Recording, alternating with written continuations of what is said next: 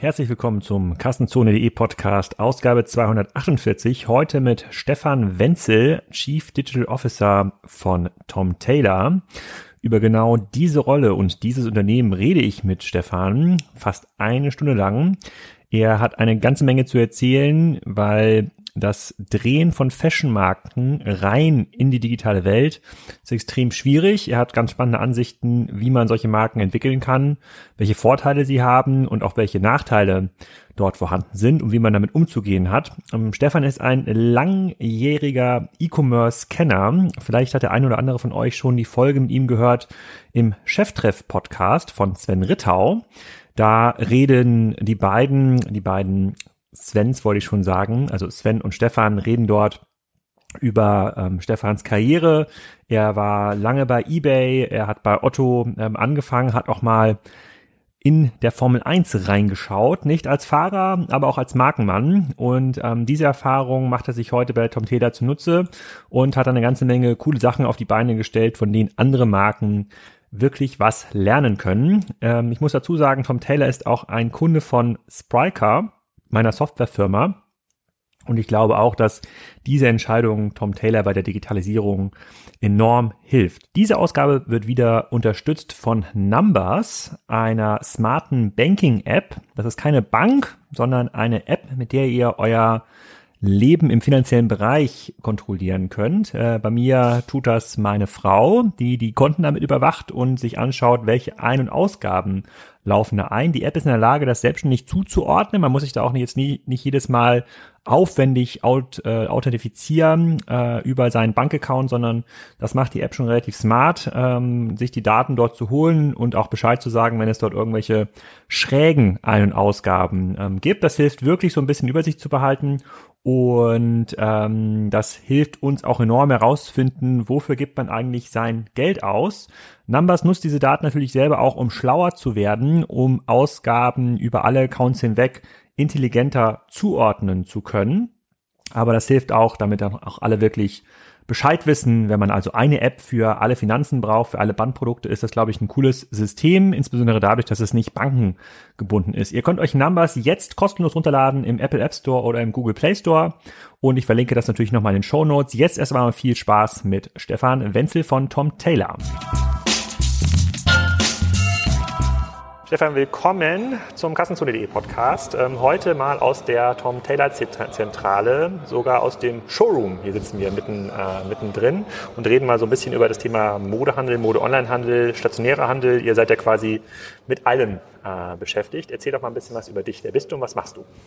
Ja, erstmal vielen Dank für die Einladung. Ähm Stefan Wenzel, ich bin 47 äh, Jahre alt, seit 20 Jahren im E-Commerce. Äh, man kann es kaum glauben, aber es ist tatsächlich so 99 angefangen ähm, und bin äh, in unterschiedlichsten ähm, Rollen und Geschäftsmodellen unterwegs äh, in den 20 Jahren gewesen. Das heißt, der der Luxus äh, hat sich ergeben, dass ich äh, sowohl auf der Händlerseite E-Commerce äh, machen konnte, als auch auf der Marken- und auf der Marktplatzseite. Habe neun Jahre Ausland in der Zeit äh, machen dürfen ähm, und habe unterschiedlichste Reifegrade und äh, ich sag mal ähm, Geschäftsverlaufskurven auch erleben dürfen von kleinen Start-up, Max Fashion, äh, bis hin zu großen äh, Marktplätzen wie eBay. Genau, du warst ja der Deutschland-Geschäftsführer von eBay, bevor du zu Planeta gekommen mhm. ist. Ähm, wie, hast du die, wie hast du die Zeit bei eBay noch erlebt, dann in der Zeit äh, 2014 bis 2017? War das noch so eine Hypephase oder war, so, war das Unternehmen noch stark damit beschäftigt, wie positionieren wir uns gegen Amazon? Das ist ja das, was man von außen so reindichtet in den eBay-Konzern. Ich bin 2014 ähm, in die eBay-Gruppe äh, gekommen, äh, zunächst äh, für Brands for Friends, als Geschäftsführer Brands for Friends und ähm, äh, zuständig für das Fashion Vertical auf eBay.de. So, und ähm, die Situation im Markt ist natürlich so, dass man äh, die großen äh, Wettbewerber, was Plattformen angeht, äh, natürlich im Auge hat. Ähm, allerdings ist tatsächlich der, der eBay interne Pitch ähm, oder die interne Sicht und der externe Pitch schon so, äh, dass man deutliche Unterschiede zu einem Amazon sieht. Ne? Als äh, Händler mit, mit Plattformgeschäft. Ähm, da ist eBay schlichtweg anders aufgestellt als reiner Marktplatz äh, und, und, und offene Plattform. Ohne jedwedes Inventar, ohne jedwede eigenen Interessen.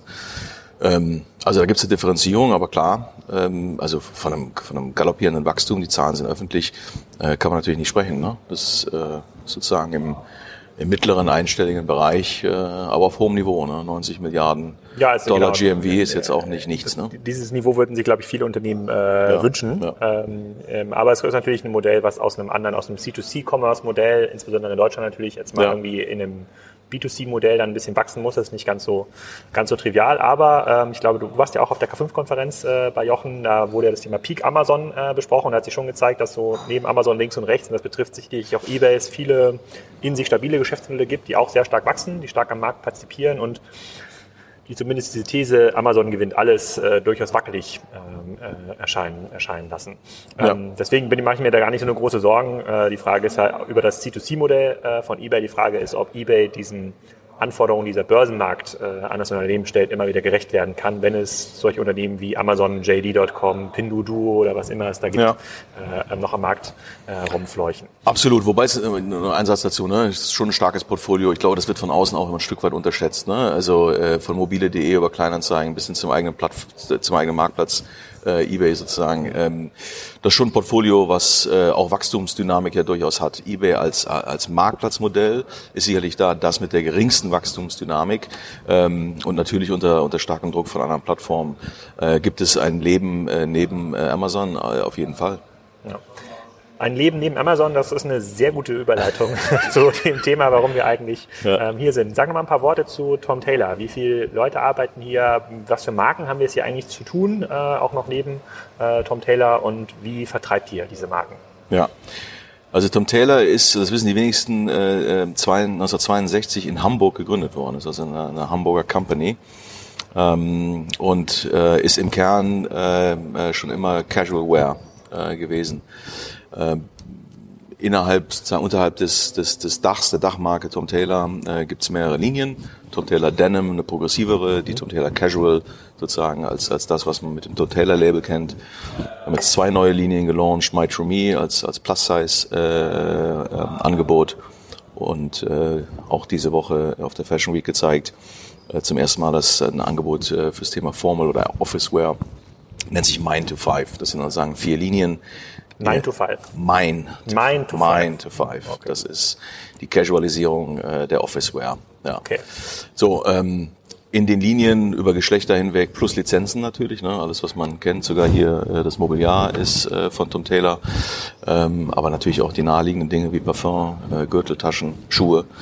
Ähm, also von daher äh, ein, ein, ein äh, ziemlich breites Angebot, produzieren im Jahr über 40 Millionen äh, Teile ähm, sind über 11.000 an 11, über 11.000 äh, Touchpoints verfügbar in mehr als 30 Ländern, äh, betreiben 450 eigene Stores, äh, darüber hinaus noch Franchise, Shop in Shop. Also ähm, im Grunde alle Distributionsmodelle, die man äh, typischerweise äh, kennt.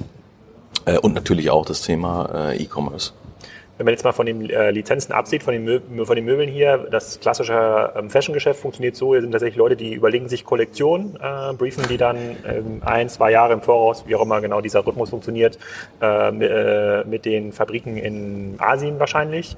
Und dann kommt das dann mit einem gewissen ähm, Verzug dann irgendwann in die Läden, sodass ihr eigentlich ein komplett vertikal aufgestelltes Unternehmen seid. Kann man das so beschreiben? Absolut.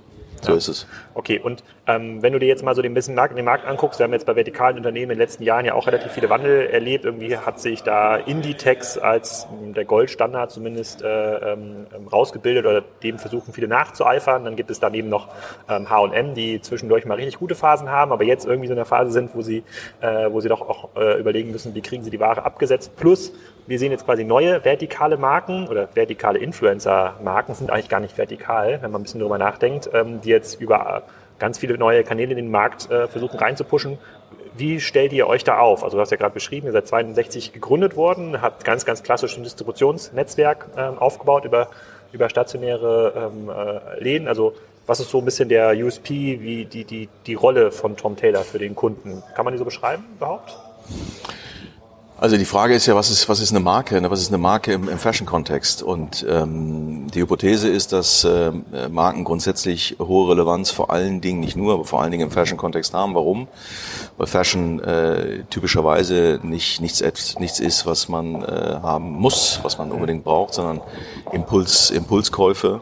Und vor allen Dingen ähm, sind es, sind es Mittel und Wege, letzten Endes seine Persönlichkeit äh, zu artikulieren, zu verlängern, etwas darzustellen. Also wird es im Kern immer um die Frage gehen, was stelle ich als Marke dar, welche, welche Story äh, kann ich erzählen, dass der, der sich sozusagen ähm, äh, mit, mit, mit dem Kauf äh, von Mode beschäftigt, dass der in dieser Projektionsfläche Mehrwert sieht. So, das ist erstmal äh, vom Distributions- und vom Kundenzugang her unabhängig. Das geht, ist, da geht es um Bedeutung und um Belohnung äh, im, im Kopf des Konsumenten. So, ähm, ich glaube, dass wir in der in der ganzen Diskussion zum Thema, äh, wer hat eigentlich sozusagen in, in der Plattformökonomie noch Existenzberechtigung. Ich glaube, dass Marken da eigentlich grundsätzlich gut aufgestellt sind, weil eine Marke per se, insofern gut gemacht und differenziert, per se natürlich Relevanz, mit Rele Relevanz konnotiert. So, wenn ich relevant im, im Zielgruppen, im, im, im, im Endverbraucher-Sinne, wenn ich relevant bin, dann ist die Frage, ähm, wie kriege ich jetzt den Kundenzugang möglichst kosteneffizient? So, und je nach Zielgruppe bietet sich äh, natürlich äh, das ganze Digital, der ganze Digital um, das, das äh, Digital-Business da äh, sehr gut an. Ja, wenn ich, äh, also je jünger die Zielgruppe, äh, desto, desto eher wird es mir gelingen, natürlich auch über zum Beispiel Social entsprechenden Kundenzugang äh, aufzubauen und zu halten. Ne? Haben, haben sich da aus deiner, aus deiner Erfahrung die Wege, diese Markenrelevanz äh, aufzubauen und zu halten, massiv verändert in den letzten Jahren? Ja, das ist immer schwer, das pauschal zu sagen, weil es tatsächlich zielgruppenabhängig ist und positionierungsabhängig. Aber natürlich gibt es, gibt es Marken, ob das jetzt ein Naked ist oder ein Revolve, die natürlich stark über andere Wege den Kundenzugang äh, finden und, und halten. Ne? Ähm, also ja, da haben sich schon äh, zum Teil die, äh, die Grundsätze äh, äh verändert. Und äh, für, für ich sag mal, tradiertere äh, Anbieter und Hersteller und Marken wie uns ist natürlich die, die, die große äh, Challenge, äh, aufzupassen, dass man da nicht den Anschluss verliert. Ne? Ja. Ähm, jetzt haben wir natürlich von der Positionierung her eine Zielgruppe, die ist relativ, das ist alles sehr demokratisch. Ne? Wir sind ein Mainstream, Mainstream-Label, wir sind im mittleren äh, Preis- und Modegrad-Segment, das ist das größte Segment, aber auch mit der geringsten Wachstumsdynamik, ne? das heißt stark verdrängend. Ähm, also muss man einen besseren Job machen in einer Zielgruppe von 20 bis 50 so. Und das ist jetzt nicht, das sind jetzt nicht alles die Edge Cases, aber dennoch ist das natürlich, äh, sind auch die Zielgruppen ähm, natürlich auf Social äh, unterwegs. Mittlere Preislage, nur man es versteht, man sieht ja im Hintergrund äh, ja so zwei, drei Teile äh, ähm, hängen, so, ich würde sagen, das sind so Strickwaren. Ich bin kein Profi im Fashion, ich ja, hoffe, ich ja. habe jetzt niemanden auf, auf die Füße getreten, das ein oder andere äh, Kleid hängt hier. Was zahlt man dafür, wenn man heute in den Tom Taylor Store geht? Durchschnitts-VK, keine Ahnung, 30 Euro, je nachdem, was es, welche Warengruppe es ist. Ne? Wir also es gibt wir haben tolle Jeans für 39 Euro. Ähm, also durch, durch ist absolut zugänglich, hm. ähm, aber ist jetzt kein, kein Price Play. Ne? Ja. Du, du bist jetzt ja hier mit als Digitaler reingekommen und hast so ein bisschen den, mit dem Digitalhut auf. Wenn du das beschreiben würdest, sozusagen, was ist dein Job für Tom Taylor in ein paar Sätzen? Wie würde das heißen? Mein Job besteht darin, das Digitalgeschäft äh, zunächst einmal so aufzubauen, dass es vernünftig skalierfähig ist. Es geht jetzt gar nicht darum, äh, alles hier zu elektrifizieren und mit äh, digitalem Feenstaub äh, zu bestreuen. Darum geht's nicht. Es geht im ersten Schritt darum, vernünftiges E-Commerce, vernünftiges Digitalgeschäft aufzubauen. Das ist gekoppelt an, an einen klaren Auftrag im, im Brandmarketing. Also in meinen Fachbereich gehört auch das Thema Brandmarketing, weil natürlich auch das digitale Medium per se ähm, bestens geeignet ist, um das zu schaffen, was wir schaffen müssen. Und das heißt nämlich die, ähm, die Zielgruppe äh, jüngerer Frauen äh, so anzusprechen, dass wir äh, höher scoren und im Irrelevant Set sozusagen bei der nächsten Kaufentscheidung oben stehen.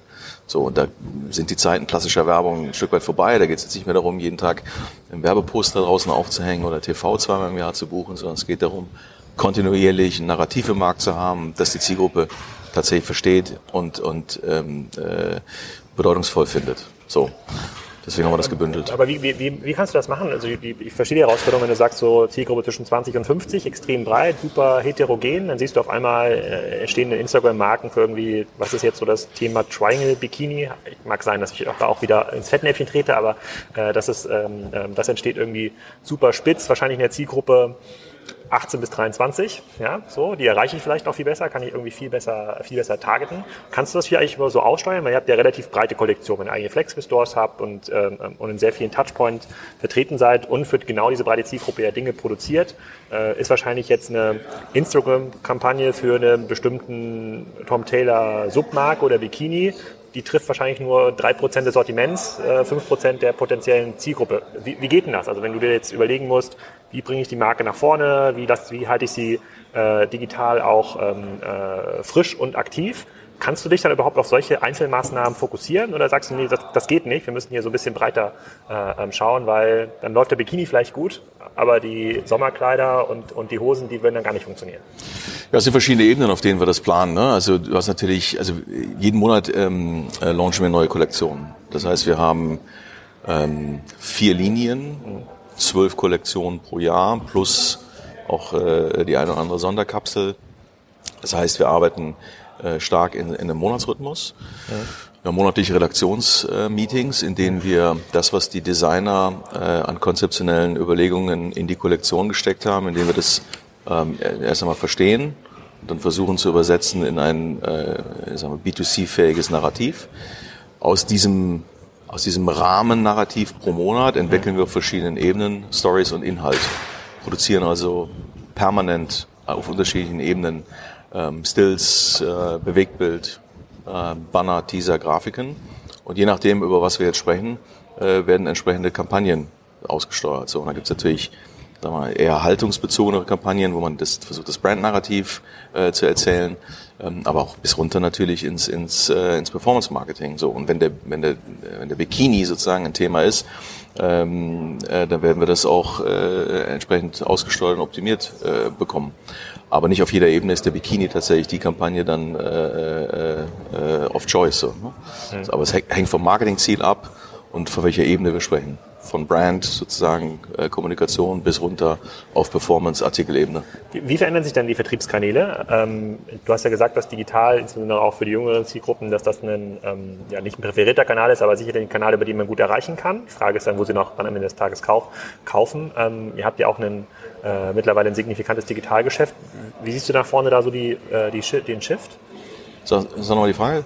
Also wie, wenn ihr, ihr fangt ihr morgen quasi an, neue weitere 200 Flagship-Stores zu öffnen oder sagt ihr, nee, wir brauchen nochmal 10 Sub-Online-Shops oder äh, pushen da jetzt nochmal in, in ein neues Land äh, rein digital rein? Insbesondere wenn neue Länder halt reingehen, könnte man sich überlegen, brauche ich überhaupt noch einen Flagship-Store? Brauche ich überhaupt noch einen Touchpoint, wo der Kunde mich stationär erlebt ja. oder versuche ich es nur online zu machen? Also die Frage ist ja immer, was ist pro Markt jetzt äh, die Brand Equity, mit, auf die ich aufsatteln kann. Ne? Wenn, ich in, wenn in Märkten noch überhaupt keine Tom Taylor Distribution ist, dann ähm, stellt sich die Frage, was ist der kostengünstigere Weg, diese Brand Equity aufzubauen. Beispiele, dass wir in England ähm, über ASOS, einen Markt, wo wir als, als Marke im Grunde nicht, nicht, nicht stattfinden, wo wir über ASOS erfolgreich äh, Tom Taylor Denim äh, verkaufen. Also wo sozusagen das Produkt, das Angebot auf einer Plattform äh, gut funktioniert, obwohl die Marke im Markt jetzt beim Konsumenten noch gar nicht äh, äh, resoniert. Ähm, das sind so, so Markt-Entry-Tests, wenn man so will. Und daraus ergibt sich die Frage, okay, wie kann ich das, wie kann ich das weiter skalieren? Ne? Es gibt aber andere ähm, äh, Bereiche, wo wir ähm, schlichtweg schon physische Retail-Präsenz aus, aus der Vergangenheit haben. Ja, und wir dann online sehen, dass, dass wir äh, durchaus schon Brandsuchen äh, in den jeweiligen Google-Ländern haben. Äh, da ist es naheliegend, äh, einen Online-Shop zu eröffnen. So, der Online-Shop muss so sein, dass wir sehr kosteneffizient ähm, in andere Länder gehen können. Das heißt, das Invest ist letzten Endes die Sprachversion und gegebenenfalls nochmal eine Subvention des Shippings, mhm. wettbewerbsfähig auch in andere Länder schicken kann. Ähm, und so ist es tatsächlich jeweils pro Land, pro Opportunität die Frage, wie kriege ich kostengünstig da mal ähm, den Fuß ins Wasser, um zu sehen, äh, wie schnell skaliert das. Und je besser das skaliert, desto mehr äh, Ressourcen äh, würden wir dann da reinpacken. Unsere Strategie, aber das auch ganz klar sagen, unsere Strategie ist jetzt nicht ähm, eine Retail-Expansion im physischen. Ja. wir werden jetzt nicht äh, flächendeckend Flagship-Stores eröffnen. Ne? Also ähm, mega. Das war, eine, das war eine Strategie vieler, vieler Marken ja auch in den, äh, in den 90ern, vielleicht nicht bei 2000 da waren ja Flagship-Stores ja schon noch irgendwie das Mittel der Wahl, zu sagen, ja. es gibt irgendwie günstige Flächen an Flughäfen, Bahnhöfen, auch in Kleinstädten. Ich glaube, das ist ein Negativbeispiel wahrscheinlich in Deutschland immer so Jack Wolfskin. Äh, da gab es ja so eigentlich, ich komme aus Kiel, da gab es wahrscheinlich sogar in Kiel drei Läden. Da kann man schon von der Überdistribution äh, mhm. Ähm, sprechen. Ähm, aber trotzdem frage ich mich dann, okay, ähm, wenn du so einen Markt nimmst, mal wie UK und ihr merkt so, bei ASOS wird jetzt äh, eine bestimmte Kollektion gut angenommen. Mhm wie lange gebt ihr euch dann Zeit zu sagen, okay, da geben wir jetzt mehr Gas, entweder mit einem eigenen Online-Store oder mit doch nochmal einem Flagship-Store am, äh, am Flughafen oder in der Londoner City oder vielleicht sogar in, in äh, B-Städten wie äh, Birmingham? Ja, also ähm, wie lange geben wir uns Zeit? Das ist, da, da gibt es kein, da gibt's keine festgelegten Zeiträume. Ne? Die Frage ist, wann hast du ein Umsatzniveau oder eine Traktion oder eine Wachstumsrate, äh, auf der auf deren Basis du dir zutraust, mehr Invest reinzugeben. Ne? Und typischerweise würde man jetzt bei ASOS ähm, erstmal versuchen, das weiter zu skalieren, dass das nicht nur vielleicht für Tom Taylor funktioniert, sondern vielleicht auch für Tom Taylor Casual. Und da muss man schauen, äh, wann, wann glauben wir, dass wir eine, ein Umsatzvolumen äh, da sehen auf der Plattform dass es sich lohnt, in das, in, in das Risikoinvest sozusagen an das Shop Launches zu gehen. Und der Shop Launch ist natürlich ähm, vom Investmentvolumen her äh, deutlich geringer nochmal als äh, eine Retail Operations mit einem Flagship Store in Birmingham aufzuziehen. Ne? Also wäre wahrscheinlich die, die Packing Order, in der man das macht, dass wir über eine Plattform äh, das Wasser testen, dass danach mal die, den eigenen E-Shop testen ähm, und ob dann irgendwann mal eine physische Präsenz äh, sich rechnet, ähm, das würde man dann sehr kritisch prüfen. Ne? Wie verkauft ihr denn in Deutschland, wo ihr wahrscheinlich die größte Markenbekanntheit habt, über Plattformen? Also ihr habt einen eigenen Online-Shop äh, und verkauft dann wahrscheinlich noch bei Salando und About You und allen anderen auch noch? Oder wie funktioniert das dort? Ja, ja wir sind tatsächlich also Europa bei den 15, 15 Marktplätzen, glaube ich, mhm. mittlerweile ähm, integriert. Äh, und bei allen typischen äh, Verdächtigen äh, sind, wir, sind wir auch live. Unser E-Commerce teilt sich in B2C und B2B und B2B hat zwei Komponenten. Einmal das Plattformgeschäft, sozusagen klassische Marktplatzintegration, aber bei allen, bei den, ja, bei allen großen auch ein Vendorenmodell. Das heißt, wir haben online äh, meistens eine Doppelbeziehung mit den Plattformen. Wir verkaufen eigene Bestände in die Läger äh, der, der Plattformbetreiber, in deren Handelsmodell. Und die treten dann natürlich als, als, äh, als Verkäufer auf und wir komplementieren das Sortiment meistens dann über, in den meisten Konstellationen über das Marktplatzkonstrukt. Mit der Challenge, dass wir beim Marktplatzkonstrukt natürlich sicherstellen müssen, dass wir von der, von der Sortimentsarchitektur äh, sicherstellen, dass die jeweilige Transaktion profitabel ist. Hm. Wenn ihr da, also ihr seid ja dann ein klassisches Beispiel dafür, dass ihr sowohl über einen eigenen vertikalen Vertrieb, wo ihr sowohl den Kunden, äh, das Kundendatum dann bekommt, äh, das Paket vielleicht doch selber ähm, versendet, die Online-Werbung äh, macht, ja direkt auch in Konkurrenz steht, dann mit einem Salando oder mit einem Otto zum Beispiel und vielleicht auch noch mit einer Fläche bei Piken Kloppenburg. Ähm, wir kommen jetzt ja gerade aus einer Online-Zeit, bei der man versucht ja alle Maßnahmen zu tracken. Ja, wo man sagt, okay, wie hat denn meine LinkedIn äh, äh, äh, Mind to Five äh, Kampagne funktioniert, um dort äh, Businessleute anzusprechen? Diese vielen Touchpoints nach außen, also eigener Store, fremde Stores, online wie offline, die machen ja dieses Messen total schwierig. Wie geht ihr damit um? Also kriegt ihr überhaupt, kriegt ihr überhaupt eine, eine sinnvolle Attribution hin oder ist das eher ein, nach, äh, aufgrund von Marktforschung dann zu verifizieren? Also was wir wissen, ähm, ist natürlich alles das, was in den eigenen Kanälen läuft und das inkludiert aber auch unseren physischen Retail, weil wir eine Kundenkarte sozusagen als Mechanik im Einsatz haben, die über, über beide Kanäle hinweg funktioniert. Das heißt, alle die Kunden, die sich mit unserer Karte identifizieren, auch im physischen, das, da verstehen wir also, wie die sich zumindest über unsere beiden Direktvertriebe bewegen und ähm, äh, indirekten Vertrieb kann man nur über, über Trading Zone Analysen letzten Endes versuchen zu verstehen. Das heißt, ich schaue mir die sozusagen die EDI-Daten aus den Postleitzahlengebieten an und versuche zu verstehen, wie, wie funktioniert meine Trading Zone indirekter und direkter Vertrieb. Was wir auch machen, wir modellieren die Effekte unseres Performance Marketings auch auf, auf Retail-Transaktionen hin. Das heißt, wir versuchen zu verstehen, wie viel eines Euros im Performance Marketing treibt denn auf der einen Seite Transaktion im physischen Retail, auf der anderen Seite aber auch Consideration Rate im, im, im Sinne des, des Brand Marketings.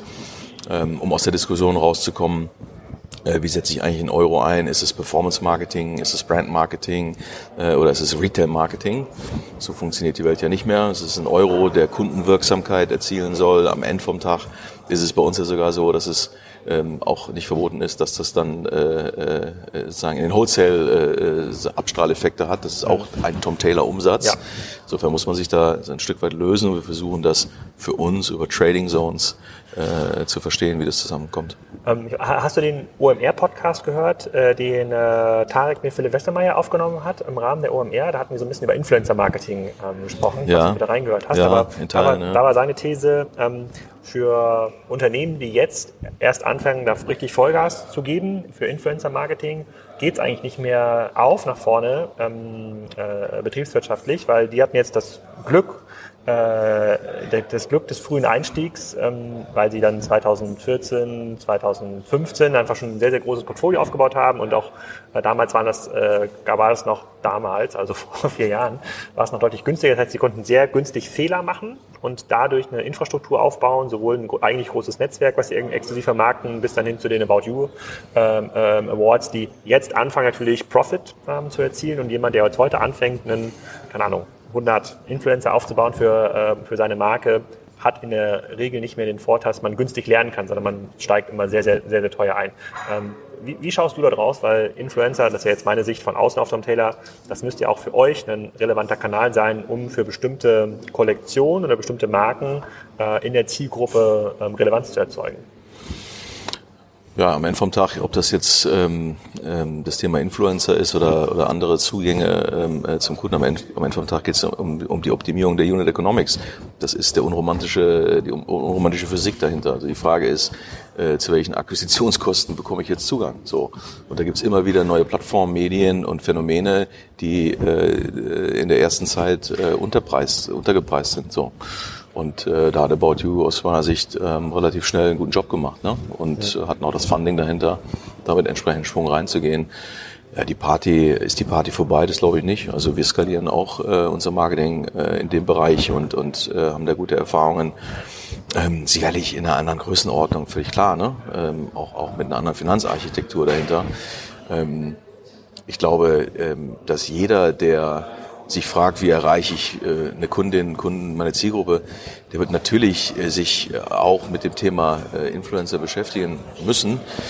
Ist das jetzt irgendwie zu spät? Das hängt, glaube ich, tatsächlich von der Frage ab, wie schnell darf es denn wie groß werden oder wie schnell soll es wie groß werden. Aber funktioniert es noch, wenn, äh, wenn du jetzt mal wenn du eine spannende neue Kollektion nimmst und sagst, so, die ist, jetzt, die ist jetzt wirklich cool, die schicken wir jetzt mal an, keine Ahnung, was jetzt eure Zielgruppe ist, Influencer im Bereich Fashion bis, bis 30.000 Follower, ne, wo man mhm. sagen könnte, die sind irgendwie noch sinnvoll mhm. äh, ähm, gepriced. Funktioniert das noch, dass die das dann irgendwie anziehen und vertecken oder ist das dann schon so abgedreht der Markt, dass sie dann sagen, ja, habe ich verstanden hier das Paket, ich mache auch gerne drei Fotos äh, äh, davon, aber hier bitte, äh, da fehlen noch ein paar Euros.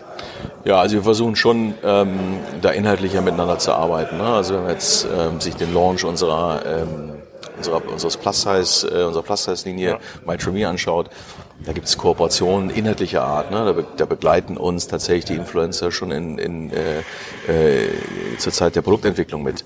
Ja, das also mhm. da gibt's da gibt's eine qualitative Komponente, die glaube ich äh, oft vergessen wird. Insofern geht's geht's jetzt in unserem in unserer, in unserer aktuellen Phase geht's darum, dass wir vernünftige Beziehungen pflegen, halten. Wir sind jetzt auch keine Marke, wenn man ganz ehrlich ist. Wir sind jetzt nicht ein Supreme, ja, wo, wo jeder jetzt darauf wartet, dass er das, das Logo in die Kamera halten will, weil es irgendwie ist das gerade so eine hippe Marke, Supreme? Das glaube ich auch schon, also weiß ich, wahrscheinlich auch schon wieder Hype-Beast-mäßig äh, kommt's nächste. Also, aber ich glaube schon, dass das immer noch bei den Kids äh, hoch im Kurs ist. Ja. Ähm, ich muss, glaube ich, mal so, eine, so einen Fashion-Marken-Workshop äh, machen. Es gibt immer wieder äh, Gäste hier und ich äh, sozusagen bin da immer komplett aufgeschmissen.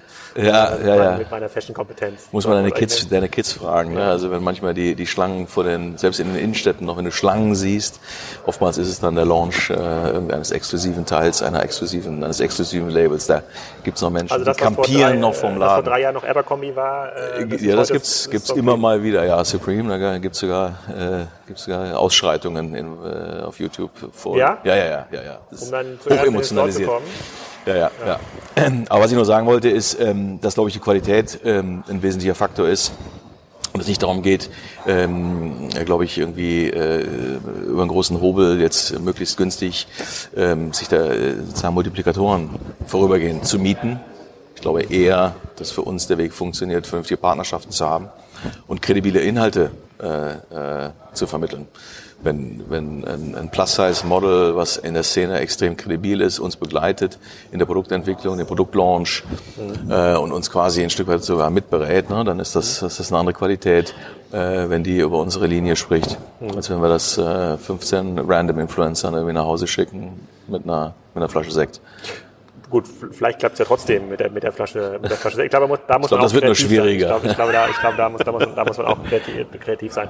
Und ähm, wenn, äh, wenn du jetzt ähm, sagst, ihr macht jetzt hier nicht äh, Feenstaub im Bereich Digitalisierung, Elektrifizierung, du kommst jetzt von einem rein digitalen Unternehmen mit eBay, was sicherlich auch ein breites Portfolio äh, hatte mit, äh, mit mobile.de, Kleinanzeigen äh, ähm, und, und, und dem Marktplatz. Ähm, da dürftest du jetzt in, den letzten zwei Jahren auch äh, intensive Erfahrungen damit gesammelt haben, so was funktioniert für den Bereich Digitalisierung gut und was sind so klassische Hürden? So, wenn du jetzt dem sozusagen demjenigen, der jetzt äh, CIO, CDO, wie auch immer die Rolle ähm, heißt, beim nächsten Unternehmen wird, was raten könntest? Was wäre das nach der Erfahrung, die du bisher gesammelt hast? Also erstmal muss man sich, glaube ich, immer fragen, ob man da Lust drauf hat, ne? Weil das ist halt keine grüne Wiese. Mhm. Also jeder, der irgendwo in eine in eine Legacy Company kommt, in, in eine existierende Unternehmung und ähm, und, und den Auftrag hat, äh, neue Geschäftsmodelle, neue Formate zu skalieren, der wird unweigerlich, unweigerlich äh, vor Legacy-Themen stehen, der wird unweigerlich vor, vor Change-Themen stehen, der wird kulturelle Themen erleben. Äh, das ist so. Und jetzt ist das bei mir, ich will nicht sagen ein roter Faden, ja, aber das, das mache ich halt schon super lange, ähm, weil ich eigentlich immer in Companies war, wo das Thema äh, außer eBay aber und Brands Friends, aber ansonsten, ob das jetzt Otto Niederlande war oder äh, Otto in Hamburg oder Max Fashion in Amsterdam, McLaren in London, das war überall waren das Companies, ähm, die schon lange am Markt erfolgreich agieren und aber den Need verspürt haben, etwas zu tun. So und, ja. und das Neue, was man damit hineinbringt, da ist halt nicht in der Firma überall sind nicht die Arme und die Türen offen. Das ist halt so. Ihr seid ja sogar noch äh, äh, gelistet. Das heißt, ihr habt ja noch, noch einen Hebel oben, noch eine Ebene oben drauf, die es noch ähm, transparenter macht nach außen, beziehungsweise noch schwieriger zu, äh, zu digitalisieren. Ähm, ich habe ja in Vorträgen immer die These, naja, ähm, so richtig digitalisiert werden will ja keiner, weil Digitalisierung, wenn man das hart übersetzt, bedeutet ja, äh, hey, du musst deinen Job irgendwie anders machen und du musst vielleicht sogar einen anderen Job machen, das will ja immer niemand. Ähm, also darüber lesen, Innovation, schreien immer alle Juhu, aber wenn es dann wirklich an den eigenen Parkplatz geht, äh, dann wird äh, dann, äh, ähm, dann wird schwierig. Ergo bedeutet das, man muss sich so eine Koalition der Willigen suchen und sagen, mhm. okay, wo gibt es eigentlich Felder, äh, wo es eine, eine hohe, äh, entweder ist der Schmerz da schon so groß, ja, sozusagen die wissen, dass ihr Geschäftsfeld äh, in sechs Monaten aufgelöst wird, die müssen was tun. Oder die sind so jung und haben noch so wenig Legacy, ja. äh, die, wollen, äh, die wollen von sich aus. Geht das denn eigentlich in so einem, in so einem großen Unternehmen wie Tom Taylor, wo du jetzt äh, 11.000 Touchpoints, äh, äh, extrem viele Mitarbeiter, mehrere hundert Millionen Euro ähm, Umsatz, also kann man, hat man da den Luxus, sich diese Koalition der Willigen zu suchen? Oder muss man doch wirklich ja, durch die äh, äh, äh, teilweise mit Teer und Federn geschmückt durch den, das Unternehmen ziehen und alle mitnehmen. Ja, ich glaube, Grassroots oder Bottom-up wird das extrem schwierig. Also ich, ich, der, der erste Lackmustest ist, wie ernst äh, wird das genommen im Aufsichtsrat und im Vorstand. Das ist im Grunde, wenn man da schon den leisesten Zweifel hat, dass es ernst äh, genommen wird, wird dann sollte man es lassen. Ne? Weil natürlich geht das nicht nur auf Goodwill-Basis und äh, ich, ich suche mir hier den äh, den, den Club der Willigen. Ne? Ähm, das hilft sicherlich auch, aber es muss oben anfangen. So, wenn man ein echtes Commitment hat von oben, äh, dann glaube ich, lohnt es sich einen Anlauf zu nehmen, wenn man tatsächlich auch ein bisschen widerstandsfähig ist und einen gesunden Drive mitbringt, ne, den man haben muss, weil Frust ist vorprogrammiert, völlig klar. Ähm, so, ähm, eine Firma äh, oder Organisation per se, Systeme in einer gewissen Größe brauchen Stress, Druck, Paranoia, FOMO, wie auch immer wir es nennen wollen, brauchen brauchen im Grunde Reizstrom, um überhaupt an, anzufangen, sich mit Neuerungen äh, zu beschäftigen und zwar ernsthaft zu beschäftigen. Wenn man also in eine Company kommt, wo man von oben das Commitment hat und die zeitgleich in der Situation ist, wo eigentlich Änderungen äh, unweigerlich notwendig ist, dann sind es zumindest mal zwei gute Komponenten, äh, um sich auf das Abenteuer einzulassen. So, ähm, wenn man dann äh, in, dem Abenteuer sich beschäftigt, geht es darum, eine Organisation aufzubauen, gute Leute reinzuholen, ähm, damit man diese Abstrahleffekte nach innen hat. Man braucht dann eine kritische Masse sozusagen auch an, an, an geänderter Pace, an geänderter Arbeitsweise, ähm, um ein Stück weit auch die Leute ähm, um, um, andere Bereiche mitzunehmen. Ne? Also ein MVP sagt vielleicht nicht jedem Bereich was, aber wenn man erklärt, was der Benefit ist, irgendwie Dinge kleiner zu paketieren, schneller irgendwie zu lernen, was da funktioniert, um dann wieder äh, gegebenenfalls gegenzusteuern, ja, das findet eigentlich jeder, wenn das verstanden hat, äh, äh, nachvollziehbar. Ne? Aber wie geht man denn damit um ähm, äh, mit, dem, mit dem Wandel der Distributionskanäle? Wenn man sagt, so online wird ein Stückchen wichtiger, also insbesondere wenn man sich den jüngeren Zielgruppen ähm, anneigt und die stationären Touchpoints äh, nehmen so ein bisschen an der Relevanz ab, zumindest in den Lagen, die so ein Frequenzproblem äh, bekommen. Und ähm, das haben wir auch in der Hamburger Innenstadt, äh, wenn man da mal den einen oder anderen fragt, auch, äh, auch äh, ein Laden in der ähm, Hohen Bleichen heißt nicht automatisch, dass es da die Millionen Umsätze äh, ähm, reinhagelt. Das heißt, man muss ja den Leuten, die heute noch im Laden stehen, die ja auch nicht doof sind und sich ein bisschen überlegen, was passiert eigentlich mit einem Unternehmen, da muss man sagen, guck mal, allein diesen Job wird es wahrscheinlich in zwei, drei, vier, fünf Jahren so nicht mehr geben an dieser Stelle. Lerne was, äh, lerne um. Geht das? Also, also ihr, habt, ihr habt das ja hier oder an der einen oder anderen Stelle schon irgendwie machen müssen. Also kriegt man die Leute in so ein Muster, dass sie dann wirklich richtig nochmal Gas äh, geben? Also ich glaube, die, die, die Challenge im Retail besteht darin, dass man, ähm, glaube ich, die Definition von, von einem physischen POS überdenken muss. Was, was ist der physische, hm. der physische POS? Wir kommen halt gelernt stark aus dem Produktivitätskonstrukt, äh, Umsatz pro Quadratmeter.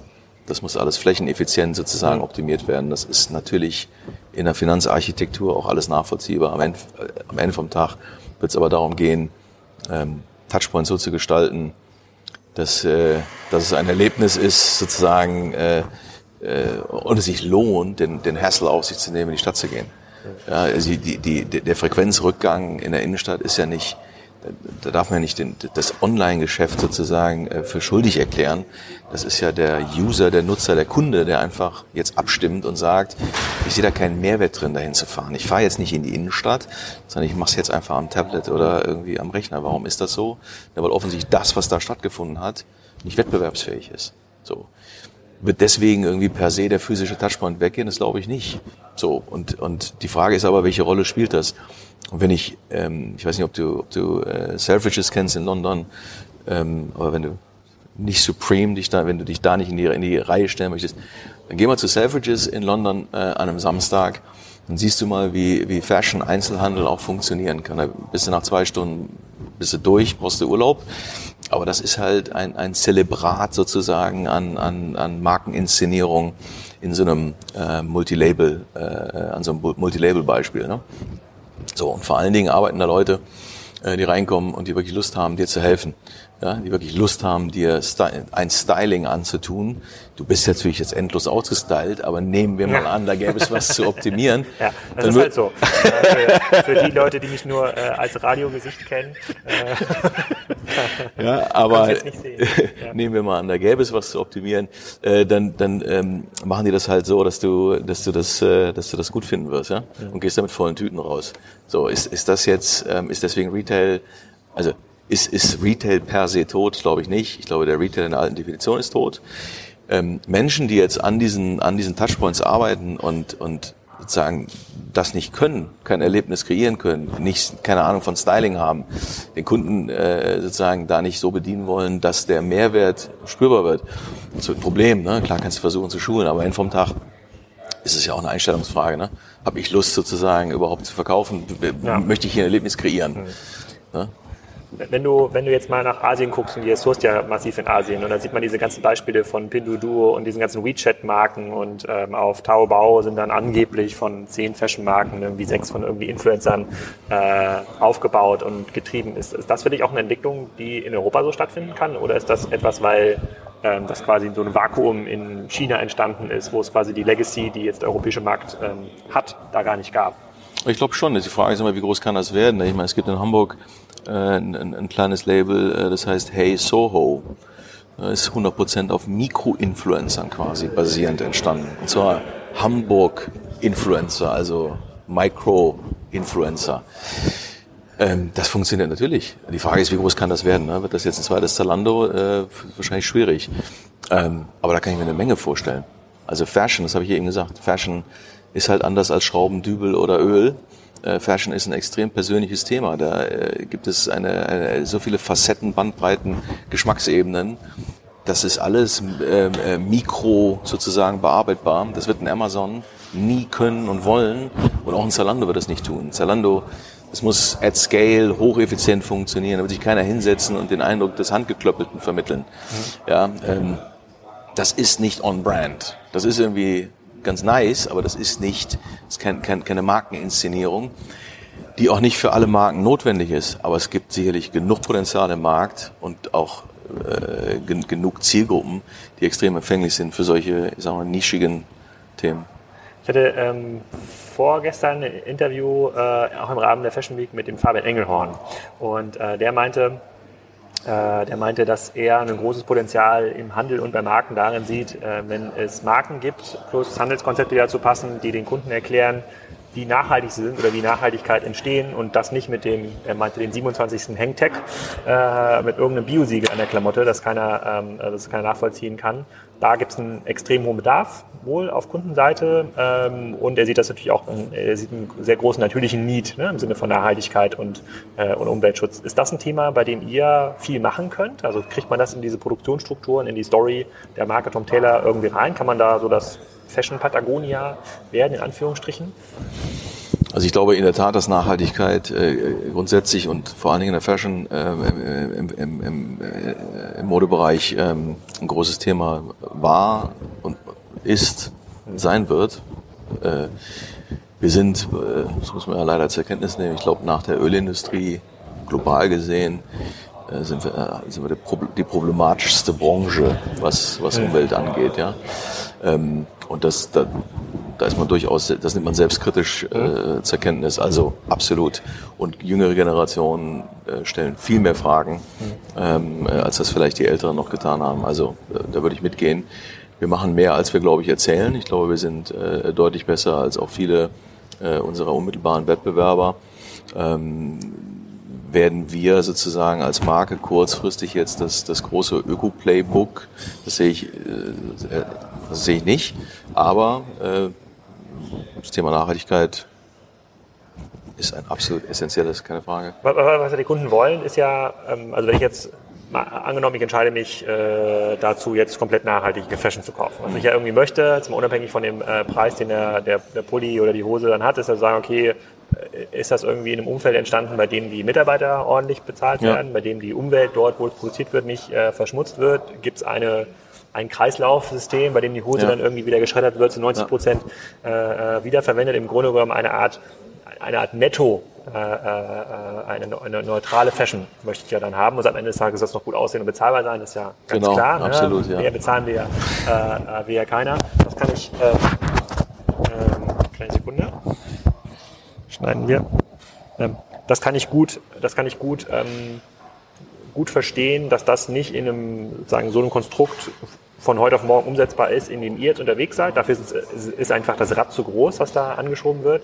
Ähm, aber lohnt es sich dann irgendwie so kleine, speziell auf Nachhaltig, äh, Nachhaltigkeit aufgebaute Marken dann ähm, aufzubauen? Oder ist das etwas, was dann eigentlich zu stark verzerrt von, der, von dem Kernbild?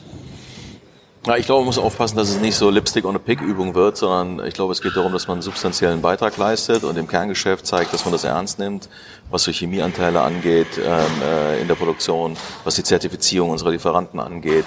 Ähm, da, da muss man im Kern besser werden und damit auch authentisch sozusagen ähm, das erklären können. Ähm, da jetzt an der, also das im Kern nicht zu machen, dann in der Peripherie so, so Öko-Themen aufzubauen, ich glaube, dass das relativ schnell entlarvt wird. Man muss im, in der Essenz muss man einen Beitrag leisten.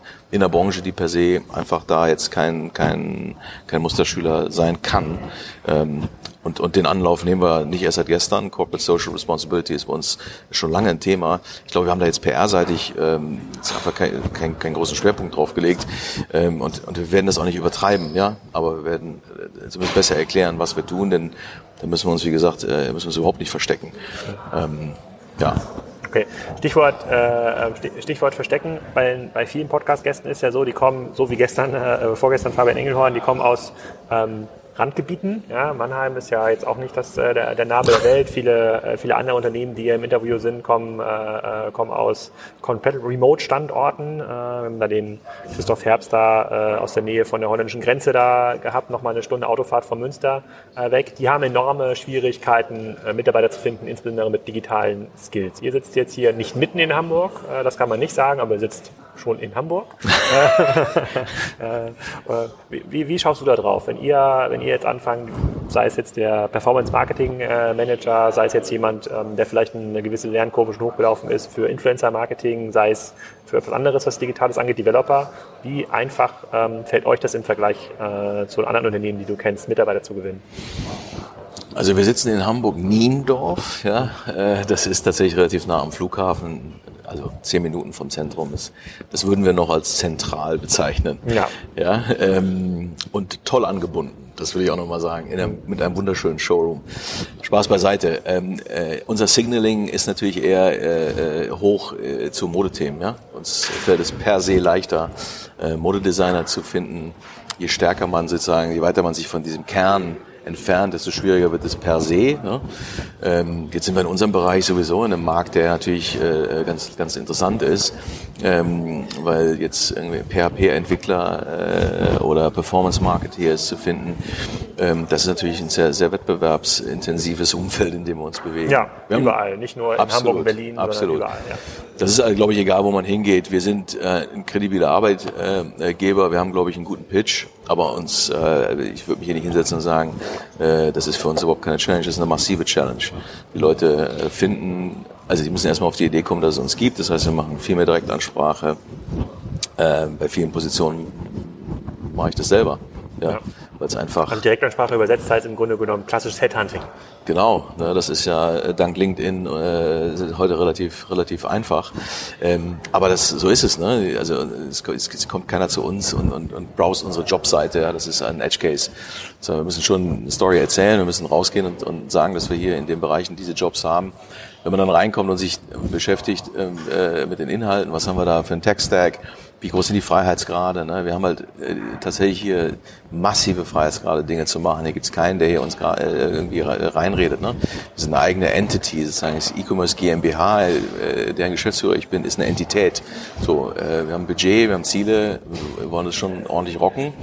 Aber äh, welche Technologien wir einsetzen, welche Projekte wir priorisieren, mit welchen Roadmaps wir sozusagen in welchen Ländern unterwegs sind, wie sehr wir B2B online, äh, Marktplatz versus äh, unserem eigenen Direktgeschäft über E-Commerce-Shops, äh, App, Mobile, was, das entscheiden wir. So. Und das auf einem total unabhängigen äh, Technologie-Stack. Das ist erstmal kein schlechter Pitch, aber den muss man erst, den muss man erzählen können. Das heißt, ich, ich brauche jemanden, der sich das anhört. So, und das ist unsere Challenge. Wir hören ja jetzt auch ein paar, äh, paar mit, sozusagen. Die, äh, wir verlinken auf jeden Fall mal die Jobseite äh, ja, in, den, in, den, in, in, in, den, in den Shownotes. Wenn du Wünschschiffer spielen könntest für äh, die zweite Jahreshälfte 1919, 2020, sei es Mitarbeiter, sei es äh, äh, Influencer-Marketing, äh, äh, was wäre das? Was ich mir wünschen würde, ist, dass wir äh, sehr zeitnah wieder in eine Phase kommen, wo ausschließlich Inhalte auf der auf der Prioritätenliste stehen. Wir sind halt, da erzähle ich kein Geheimnis, ne? wer, wer, wer sozusagen die, die Presse verfolgt. Wir haben äh, viele peripherale Themen. Ihr habt gerade Bonita, glaube ich, äh, verkauft, ne? Sind im Prozess, ja. äh, genau. Ähm, also es sind eigentlich relativ stark beschäftigt, auch mit peripheraleren Themen. Ich jetzt mal völlig egoistisch würde gerne vollen Fokus natürlich wieder auf Inhalte lenken können. Ich würde gern äh, sicherstellen, dass wir, äh, was die Teaminfrastruktur und, die, und, die, und auch die technologische Infrastruktur angeht, dass wir die Pace weiterhalten und auch noch weiter ausbauen können, die wir jetzt in den letzten Monaten äh, angefangen haben zu etablieren. Äh, der größte Lackmustest ist die Frage, wie schnell gelingt es uns, Consideration Rate als Marke wieder hoch zu, hoch zu. Ja? Wir sind äh, eine Haushaltsmarke mit Markenbekanntheit in Dach von 90 Prozent. Die Frage ist, wie viele Menschen denken an Tom Taylor, wenn sie über den nächsten Modekauf nachdenken? Mhm. Und das ist der große, das ist der große, äh, der, der große Lackmustest. So und und das messen wir. Ich muss auch Direktansprache per LinkedIn. Skaliert nicht gut, aber ja. ich probiere es. Ähm, ja, und das ist der große Lackmustest. Wir tracken das. Wir haben, wir haben sozusagen da eine Metrik, die wir uns äh, sehr regelmäßig anschauen. Wie schnell fangen wir an, da die Kurve ähm, äh, gedreht zu bekommen oder zu, zu, zu verbessern. Dafür brauchen wir andere Wege an den Markt zu gehen. Dafür müssen wir tatsächlich weg aus der Werbelogik rein in der Content-Logik. Wir müssen viel stärker ähm, äh, Narrative sozusagen äh, ähm, in den Markt bringen, die, die, die die Marke so aufladen, dass ein Pull entsteht. So und das hat Abstrahleffekte auf alle Vertriebswege. Wenn es das das gelingt, dann sind wir einen Riesenschritt weiter. Das ist jetzt nicht in sechs Monaten gemacht, ne? aber wenn wir in sechs Monaten zumindest ähm, äh, ein gutes Stück in den, in den, in den Testballons und in, und den einzelnen äh, Projekten, die damit zusammenhängen, weiterkommen, dann, dann ist es schon gut. Wie viele Stellen sind frei oder wie viele Leute suchst du gerade äh, in, der, in dem E-Commerce-Spektrum? Ja, ich denke, wir sind, wir gehen an die 30 Stellen oder so, die, die vakant sind. Ja, ja. Das ist schon eine Menge, auch äh, in das, Hamburg. Das ist schon eine Menge, genau. Ähm, und wir haben natürlich guten Wettbewerb um uns herum. Wir schätzen auch die Mitbewerber, glauben aber tatsächlich, dass wir gegen den einen oder anderen Konzern äh, mit, mit äh, sehr reglementierten Abläufen und äh, großen Hierarchien, da haben wir schon einen Pitch. Ne? Wir sind so, wir sind ja eigentlich eher Mittelstand. Ne? ja. 600 Millionen, hier am Standort sitzen 600 Leute, wir sind weltweit, keine Ahnung, 6.500 oder so. Es ist aber eher Mittelstand. Ähm, aber mit finanziellen Möglichkeiten und, und auch Skalen im Hintergrund, die... Also nur 600 Leute in der Anführungsstrichen Verwaltung? Genau, hier im Headquarters, genau. Die ja. anderen sind dann so Produktion, äh, Point of Sale, ja, genau. äh, Betrieb, ja. sicherlich Logistik, äh, der eine oder andere. Absolut. Ja. Okay. Aber hier am Standort ne, ist also durchaus überschaubar. Das hat noch eine Größe, äh, wo man die, eine Chance hat, ähm, sich nicht nur zu können, sondern auch tatsächlich äh, Shortcuts äh, aufzubauen. Das sind alles Vorteile. Ne? Das ist hier keine Konzernstruktur. Ist extrem unternehmerisch von der Kultur her, äh, Can-Do-Mentalität, es ist, es ist offen, es ist casual. Ähm, so, man kann gut arbeiten, ne? Und äh, insofern sollte uns das eigentlich auch gelingen können. Das ist ja auch ein guter Aufruf zum Ende hin. Also diejenigen, die sich hier für sozusagen für das Thema Fashion interessieren und äh, vielleicht auch einen äh, Wohn- oder Standort in Hamburg haben, das ist ja mittlerweile auch so eine äh, sozusagen eine Erkenntnis, dass die Leute ungern umziehen. Ja, es gibt ja, nicht ja. so viel Wohnraum. Vielleicht noch in Niendorf, aber auch hier wird es, glaube ich, schon ziemlich knapp. Es ist ja äh, Hamburg. Ab, ab, ab, ja, ich weiß, ich weiß. äh, ist ja auch, ist auch relativ schön hier, wenn man hier, wenn man hier was findet. Ähm, ähm, dann sollen die sich mal bei dir melden. Wir verlinken auch nochmal deine, äh, neben der Jobseite, verlinken wir nochmal deine E-Mail im Podcast und dann können die sich auf jeden Fall ja. melden. Vielen Dank für die Zeit Sehr äh, hier. Jetzt gehen wir noch ein bisschen durch die Kollektion hier. Wir kleiden dich noch ein, genau. Im Rahmen der, der Rahmen der Fashion Week. Äh, sozusagen, da kann ich als äh, B2B-Mikro-Influencer vielleicht auch nochmal zwei, drei, zwei, drei äh, Dinner-Produkte äh, verkaufen. Vielen Dank. Ich danke dir. Ja. Tschüss. Ich hoffe, diese Ausgabe hat euch gefallen, wie immer. Und wenn sie euch wirklich gefallen hat, dann freue ich mich über eine Bewertung im iTunes Store oder bei SoundCloud oder wo auch immer ihr diese Ausgabe konsumiert habt. Da haben wir zum Beispiel trotz ungefähr 50.000 Downloads in den letzten 30 Tagen haben genau null Personen die iTunes-Bewertung ausgeführt. Deswegen sei doch bitte diese eine Person, die diesen Monat ein paar Sterne dort hinterlässt. In der nächsten Ausgabe geht es ähm, um mein persönliches Highlight äh, in Q3 im Kassenzone Podcast und zwar um Karls Erdbeerhof. Robert Dahl hat mir dort Rede und Antwort äh, gestanden und dieses extrem beeindruckende Geschäftsmodell erklärt und ähm, äh, kleiner Appetithappen vorweg. Karls Erdbeerhof ist hier nicht ähm, Alex kleiner Bruder, der hier um die Ecke noch so einen kleinen Erdbeerhof betreibt, sondern das ist tatsächlich ein spannendes Geschäftsmodell ähm, aus dem Norden Berlins. Und zwar arbeiten dort in der Saison 5000 Mitarbeiter und nicht alle pflücken Erdbeeren. Wo die aber arbeiten und wie Karls Erdbeerhof Geld verdient und wie viel Umsatz das ganze System insgesamt macht, das erfahrt ihr in der nächsten Woche.